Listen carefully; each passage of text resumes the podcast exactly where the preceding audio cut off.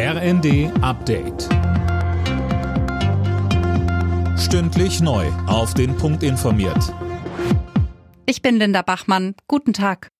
Der bundesweite Warntag ist vorbei und nach einer ersten Einschätzung der Behörden ist er erfolgreich verlaufen.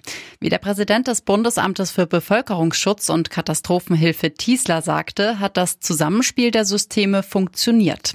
Für abschließende Ergebnisse sei es aber noch zu früh.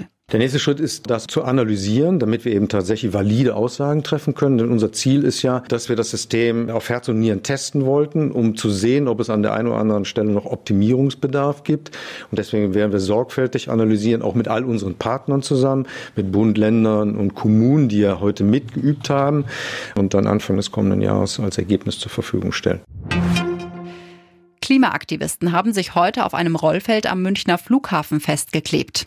Eine Startbahn wurde zeitweise gesperrt. Größere Einschränkungen im Flugverkehr gab es aber nicht. Und auch am BER in Berlin gab es am Vormittag eine Protestaktion der letzten Generation. An den EU-Außengrenzen soll es Geheimgefängnisse geben, an denen Asylsuchende eingesperrt und häufig misshandelt werden.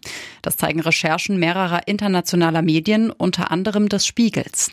Mehr von Tom Husse. Erstmals sollen Journalisten Aufnahmen von solchen Gefängnissen gemacht haben. Darauf sei etwa ein vergittertes Gebäude auf dem Gelände der bulgarischen Grenzpolizei zu sehen. Von Asylsuchenden heißt es, Geflüchtete würden teilweise mehrere Tage lang ohne Wasser und Essen eingesperrt, bevor sie dann wieder über die Grenze zurückgeschickt werden. Laut den Berichten soll das Ganze auch unter den Augen der EU-Grenzschutzagentur Frontex passieren. Die hat nach eigenen Angaben nichts von solchen Vorfällen mitbekommen. Großer Erfolg für die deutschen Biathletinnen. Denise Hermann-Wick hat den Sprint in Hochfilzen gewonnen. Die 33-Jährige gewann mit deutlichem Vorsprung vor ihren Konkurrentinnen aus Tschechien und Frankreich. Alle Nachrichten auf rnd.de